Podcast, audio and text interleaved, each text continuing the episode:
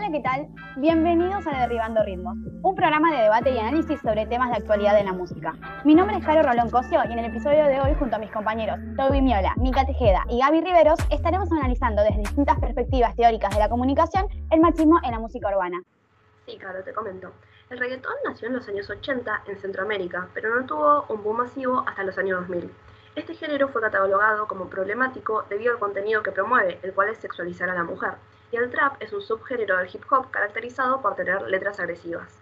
Pero, ¿cómo se puede analizar este fenómeno desde las teorías que ponen el foco principalmente en el poder de la emisión? Bueno, empecemos por la teoría hipodérmica. Para esta teoría, los medios masivos cumplen un papel muy importante porque son los que influyen sobre las masas a la hora de difundir este tipo de música.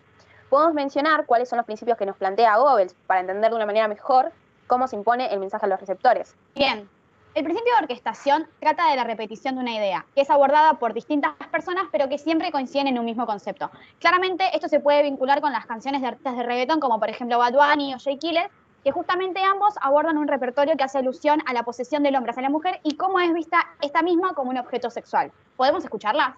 Dile que tú eres mía, mía, tú sabes que eres.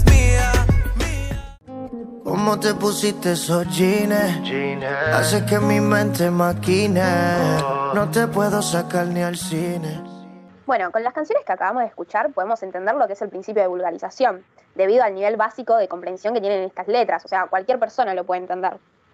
Exacto, Mica. Y también podemos mencionar el principio de transfusión para observar cómo en otros géneros musicales también se transmite esta idea de la mujer como objeto. En el rock, la banda Babasónicos tiene una canción llamada Putita en donde cosifica a la mujer que disfruta de su vida sexual. Por último, quisiera mencionar el principio de la silenciación, que es justamente silenciar la voz del otro. En la industria musical podemos notar que pocas veces las mujeres tienen voz. La cantante Dana Paula en su canción Mala Fama cuenta que si un hombre está con muchas mujeres se lo idolatra. Pero, ¿qué pasa si una mujer lo hace? Esta mujer va a tener mala fama. Escuchemos una parte. Yo duermo sola en mi y no me preocupa mi mala fama. Yo hago lo que quiero si me da la gana. A pesar de que estas cantantes reivindiquen el feminismo en sus temas, no ocupan el lugar de poder, es decir, siguen siendo los hombres quienes predominan en el género y promueven la cosificación de la mujer. Ahora pasemos a la teoría funcionalista propuesta por Lasserfeld y Merton. ¿De qué manera podemos analizar las funciones que ellos plantean? Para esta teoría, el emisor busca persuadir a los receptores. Para eso, utiliza los medios de comunicación, ya que tienen un gran alcance y acá podemos notar una diferencia eh, con la teoría hipodérmica. Se trata de la segmentación de públicos en base a lo que consumen, ya no son masas. Para persuadir a los públicos, muchos cantantes suelen utilizar el espacio en los medios porque suelen otorgar prestigio e influyen en su reputación social. Lasseter y Merton lo llaman función conferidora de estatus. Hay plataformas como Spotify que promocionan canciones justamente para aumentar la reputación de algún cantante. Por ejemplo, cuando entra en un ranking de canciones más escuchadas. Se logra que aumenten los reviews del tema y, bueno, también el prestigio del cantante. A pesar de que muchas canciones que se encuentran en esos rankings cosifican a la mujer. Claro, ahora que decís esto, Mica, yo lo relaciono con Bad Bunny, por ejemplo, el año pasado, en 2020, y justamente su canción mía, de la cual, la cual escuchamos anteriormente, tuvo varios logros para alcanzar, por ejemplo, el top 10 en varios países. Cuando hablamos de los medios y de los mensajes que transmiten, es importante recalcar que estos son manejados por grandes empresas que de manera conveniente pueden financiarlas. Eh, se trata de una estructura de propiedad y control de los más medios. Un ejemplo de esto es el caso de Walt Disney, la cual tiene su propia radio, Radio Disney, y por la cual controlan el contenido que se va a difundir, ya que su contenido tiene que ser apto para niños. Claro, Gaby. Su estrategia es moldear la música que resuena hoy en día para mantenerse dentro de los parámetros musicales, porque es lo que su audiencia consume. Censuran palabras que refieren a lo sexual, a las drogas, porque, bueno, de esa forma respetan su ideología de dirigirse hacia un público menor y a su vez presentar canciones que están de moda. Los autores a esto lo llaman conformismo social, porque las grandes empresas comerciales buscan eh, mantener un status quo y obtener un beneficio económico a cambio, ya que, bueno, el objetivo es vender. Claro, Mica. Anteriormente, en la teoría hipodérmica, hablábamos de la vulgarización en las canciones. Esto lo podemos vincular con el impacto sobre el gusto popular. Por ejemplo, cuando decimos que las letras de las canciones son superficiales, a diferencia de otras generaciones donde las letras eran más poéticas y necesitaban más recursos para poder entenderlas.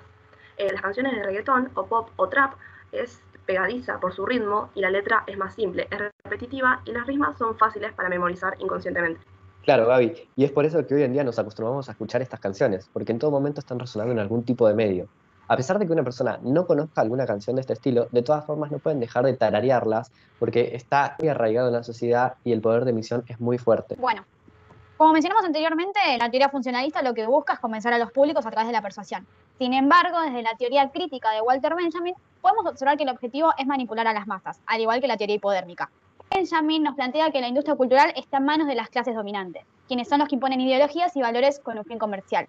Pero con respecto a nuestro tema, a la música, la industria musical son las personas que se encargan de producir los eventos musicales de manera masiva. Benjamin plantea esta reproducción como una reproducción técnica, donde se pierde el aura, que es una sensación única de estar en ese show, y como consecuencia se termina generando una cultura masiva definida por el consumo. En un show de este tipo eh, se pierde la experiencia de tener un contacto personal con el artista, porque, por ejemplo, eh, el público lo ve desde una pantalla gigante y no desde la primera fila o cerca de él. Exactamente. El valor cultural se transforma en un valor exhibitivo donde la industria cultural nos hace creer que de una manera todos vamos a consumir lo mismo. Por otro lado, también podemos recalcar que estos recitales son planificados y coreografiados previamente para que no haya errores. Se organiza la iluminación, las entradas, la salida de escena, el repertorio y los bailes. Ya que estamos hablando de los shows, podemos notar que a las bailarinas de los cantantes siempre las exhiben como un objeto de consumo. La vemos siempre con poca ropa, muchas veces notamos que el cantante está en el centro como hombre dominante y ellas alrededor le bailan. Lo mismo sucede en los videos musicales, que se hace con el objetivo de aumentar los reviews y pocas veces la canción tiene que ver con el video musical. Bueno, chicas, comento que tenemos una invitada especial que nos va a contar su opinión respecto a esto. Ella es Julieta, bailarina que tuvo la oportunidad de bailar para cantantes de trap. Hola, Juli, ¿cómo estás? Hola, mi nombre es Julieta Jen Rivero, soy profesora y coreógrafa barra bailarina. Gracias a Dios tuve la oportunidad de trabajar con tres artistas, de los cuales eh, me sentí muy cómoda. Lo que noté mucho es que siempre se piden mujeres, que supuestamente es lo que se vende más y creo que ese es el error del humano, pensar que algo se vende porque se exhibe de tal o cual forma. En el ámbito y en la industria de la danza siempre percibo lo mismo, a la bailarina como un producto que ellos lo pueden manejar como ellos quieren, de acá para allá, a veces se pagan muy mal por tantas horas de trabajo, por trabajar con el cuerpo. En comparación con los que nos comenta Juli, podemos sostener que se pierde el, el verdadero significado de la danza y el valor cultural que éste aporta, y la convierte en objeto de consumo ya que solo veremos exhibido aquel contenido que genera venta y beneficios. Bueno, dentro de la teoría crítica también abordamos al autor Gramsci, que nos habla de la cultura popular. Nos dice que el público determina en cierto modo qué es lo interesante y qué es lo popular.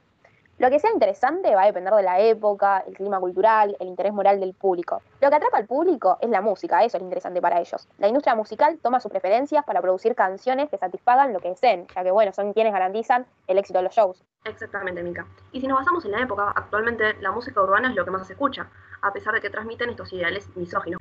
Em, en cuanto al melodrama, un concepto que aborda Gramsci es lo que más vende, más allá de las canciones, son las emociones que transmiten estas. A los oyentes les llama la atención las letras que cuentan alguna situación sobre la vida del cantante. Cuando sale una nueva canción se demuestra que es un éxito o un fracaso porque en plataformas tales como Twitter se opina acerca de ella. Y un último recurso que podemos relacionar con el planteo de este autor es la idea de lo nacional y lo popular, debido a que son conceptos utilizados mayormente como sinónimos, pero Gramsci los diferencia. Por ejemplo, los cantantes con más éxito o más popularidad son los provenientes de Centroamérica, como Bad Bunny o Daddy Yankee. Sin embargo, ninguno de ellos es de nuestro país. Entonces, por lo que podemos establecer que lo popular no es lo nacional. Bueno, para ir cerrando el episodio de hoy, vamos a dejar de lado el foco en la misión y nos vamos a centrar principalmente en el poder de los vínculos, en las relaciones. Con esto me refiero a tomar en cuenta la teoría del interaccionismo simbólico que presenta Waslawick. Según esta teoría, no importa tanto el contenido del mensaje que queremos transmitir, sino más bien el vínculo que se construye con la interacción. Las personas inevitablemente siempre están comunicándose a través de sus conductas. Como dice Waslawick, es imposible no comunicar, por lo cual existe una construcción recíproca del vínculo. Con esto que nos explica Caro, podemos observar el código interno que se genera entre el cantante y su fan. Muchas veces en redes sociales se da esta interacción entre el uno y el otro, como por ejemplo en la red social Instagram. Los artistas suelen poner la cajita de preguntas o crear vivos y los fans a través de este medio pueden interactuar con ellos. Bueno, hemos realizado un pasaje de las diferentes perspectivas de los teóricos, comenzando desde la hipodérmica, planteada por Goebbels, para luego continuar con su opuesta, la funcionalista, propuesta por Lasserfer y Merton. Seguidamente, abordamos la teoría crítica de Walter Benjamin y Gramsci, el cual habla de la cultura popular, para finalizar, nos encontramos con Waslawick con su teoría del interaccionismo simbólico. Queremos plantear los siguientes interrogantes. ¿Lograrán las nuevas artistas femeninas erradicar el sexismo y misoginia que observamos en las letras de canciones creadas por hombres y que hemos naturalizado? ¿O también ¿Estamos realmente haciendo un cambio al cuestionarnos o solo es una ilusión de lo que queremos modificar? Muchas gracias por escucharnos un día más y los esperamos en la próxima edición de esto que es Derribando Ritmo.